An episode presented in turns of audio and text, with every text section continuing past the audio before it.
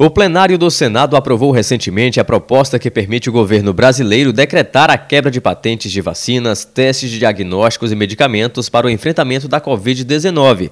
Alguns parlamentares, no entanto, criticaram a medida, alegando que, entre outros pontos, a mudança na legislação não garante a aceleração do processo de imunização.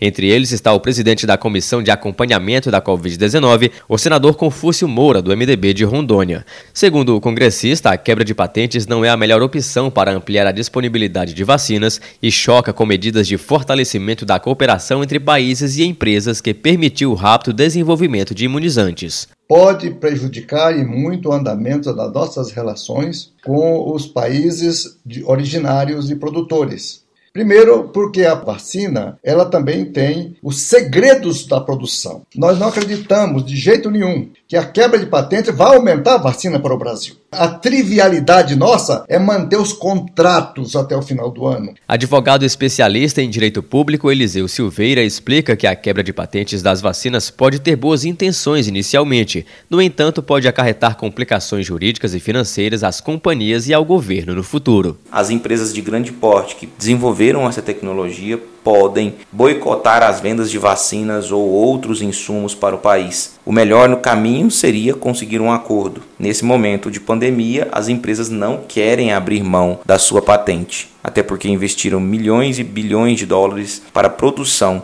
e desenvolvimento das pesquisas de, para a aprovação dessas vacinas junto aos órgãos regulatórios. O texto aprovado prevê a remuneração do titular no valor de 1,5% do valor líquido das vendas até a definição de valor com base em critérios e parâmetros pré-estabelecidos. Reportagem Marquesan Araújo.